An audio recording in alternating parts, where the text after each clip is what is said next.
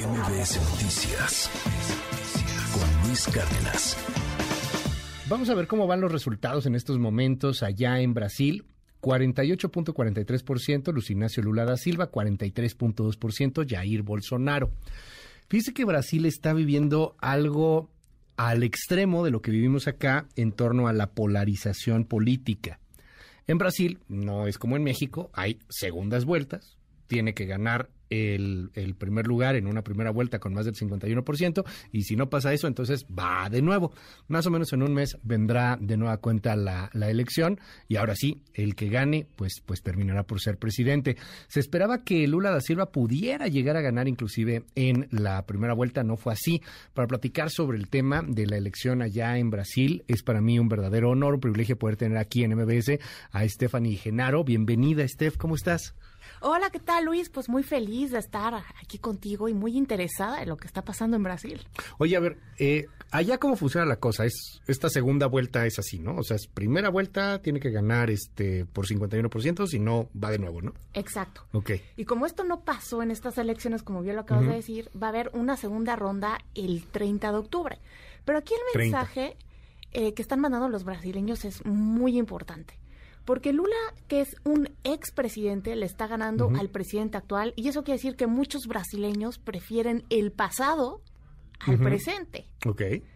¿Y cómo no lo van a preferir si están en medio de una polarización social impresionante, con una inflación del 12% que les hace la vida cada vez más difícil, y también con una disrupción impresionante en tanto al sistema internacional. Bolsonaro ha dicho muchas veces que no cree en el multilateralismo, que no cree en las instituciones internacionales. ¿Y qué nos deja esto como reflexión? Que el nacionalismo está en ascenso, pero eso sí, cada quien le da la interpretación que quiera, pero al final lo que trae el nacionalismo es una ceguera. Oye, a ver, son dos posturas ultra radicales. Sabemos que son totalmente disímiles y ahorita hablamos de todo lo que ha estado sucediendo porque ya ha habido muertos. Gente que le va a Bolsonaro, gente que apoya a Bolsonaro, que ha matado, si no me equivoco, en dos ocasiones al menos, a simpatizantes de Luis Ignacio Lula da Silva.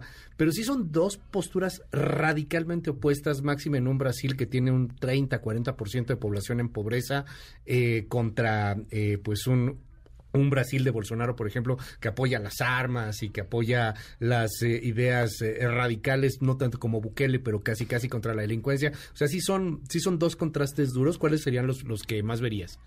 Mira, lo primero es lo que tiene que ver con Lula. Lula se hizo famoso durante su presidencia porque apoyó mucho a los pobres. Y él lo que dice es que cuando él llegue al poder, si es que gana esta elección el 30 de octubre, quiere que los pobres vuelvan a soñar y quiere ayudarlos. Y esto mueve las emociones de muchas gentes porque hay muchos que sí efectivamente subieron a la clase media cuando Lula era presidente. Lo que está mal es que Lula está manchado por la corrupción, por lo que tiene que ver con Lavallato y de hecho por eso estuvo en la cárcel. Por el lavado de dinero y cómo se utilizaron algunos temas de eh, inflar los costos este, a petrobrásicos por el estilo, ¿no? O sea, cobraban muchísimo más de lo que realmente representaba. Todo el mundo se llevó una cantidad enorme de lana. Exacto. Y del otro lado tenemos a Bolsonaro, que no cree tanto en ayudar a los pobres, que es más radical, que está en contra de los de las armas, que es homofóbico, que fue muy duro en la pandemia, no quiso apoyar a nadie, de hecho no creía en la pandemia.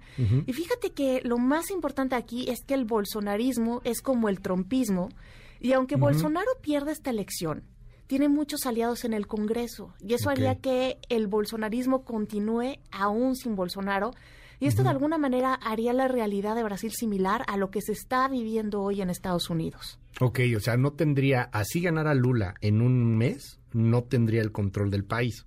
Exacto. O sea, el Congreso sí está todavía tomado por los partidos afines a Bolsonaro.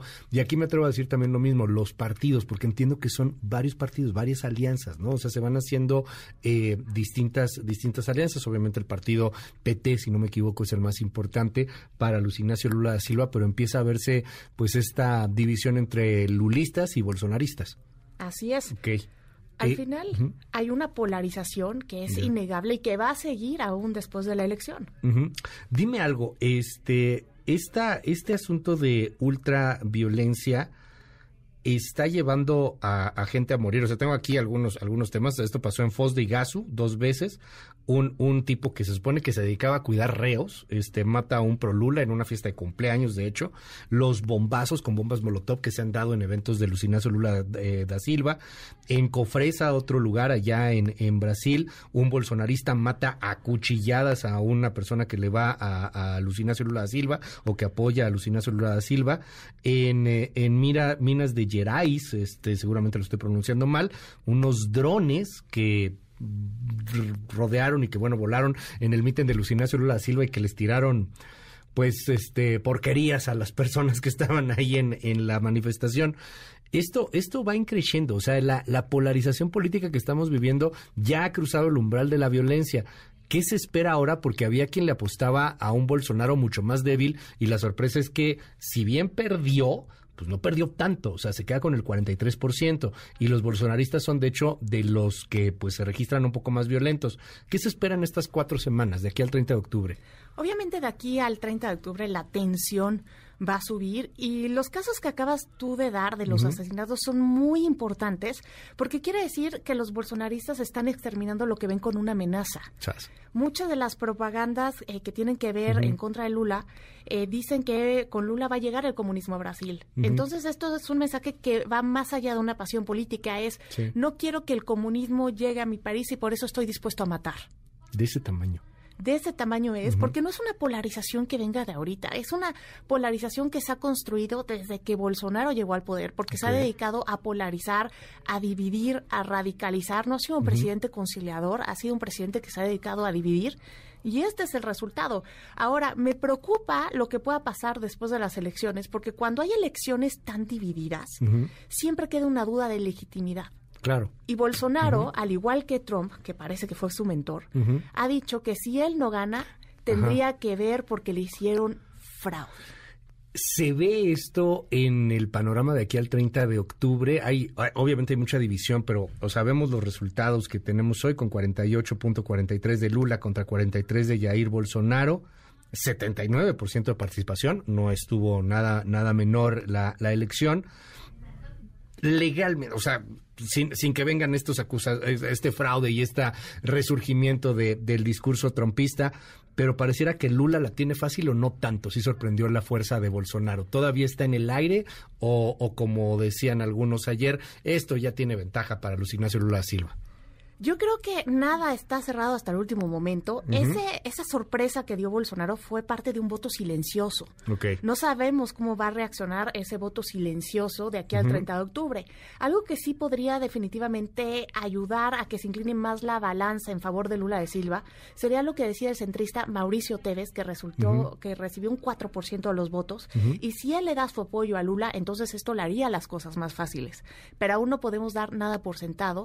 Y lo peor del caso es que habrá que taparse la nariz para salir a votar en Brasil, porque ahora sí que los brasileños van a tener que decidir entre el menos peor. Y ojo, que no se nos olvide que Lula estuvo aquí en México sin Claro. ningún asunto oficial, solamente para saludar amigos, y se dice, se rumora y se comenta que vino por dinero para su campaña. Bueno, pues ahí hay varios temas que están sobre la mesa.